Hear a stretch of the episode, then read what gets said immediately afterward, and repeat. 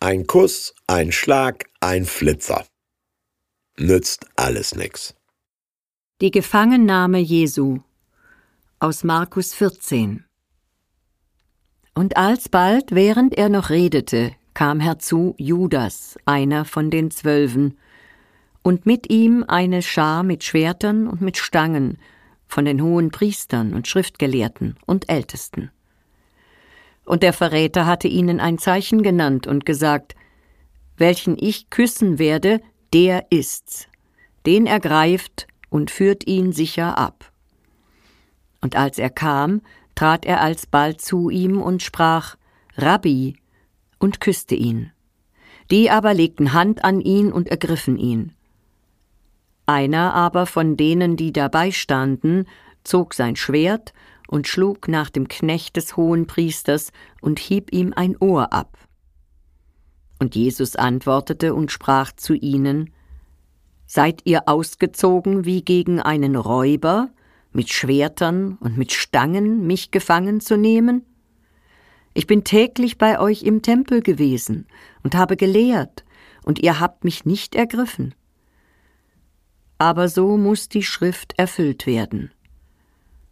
Da verließen ihn alle und flohen.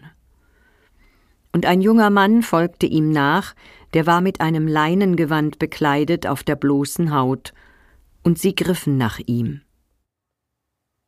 In fast allen seinen Filmen wird James Bond irgendwann von einer Frau geküsst, die ihn ans Messer liefern will. Durchtrieben, intrigant, niederträchtig.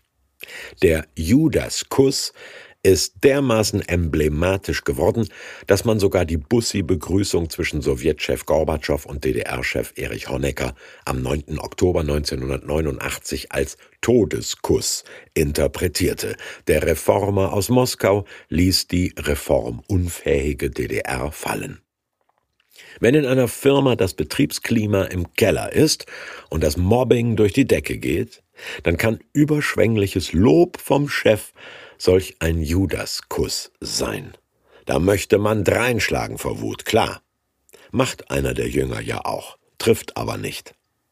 Weil draufhauen die Sache selbst, um die es geht, nie wirklich trifft. Weil Ausrasten kein Problem löst.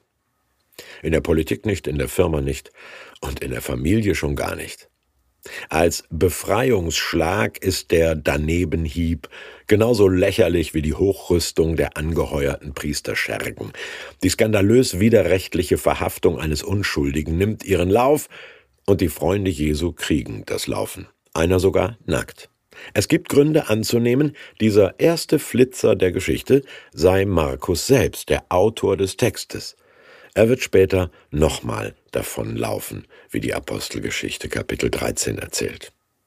Der einzige echt Verwundete dieser Rangelei, Waffenträger Malchus, dessen abgetrenntes Ohr Jesus heilt, ereignet sich im übertragenen Sinne bis heute, wenn Menschen mit blitzblanken Argumenten bewaffnet wissen wollen, wer Jesus ist, wo er ist und ob man ihn im Alltag dingfest machen kann, und wenn ihnen dann militante Jesus-Verteidiger im rhetorischen Kampfgetümmel so lange ein Ohr abkauen, bis sie für alles Religiöse taub sind. Jesus heilt den, der von den Jüngern verletzt ist.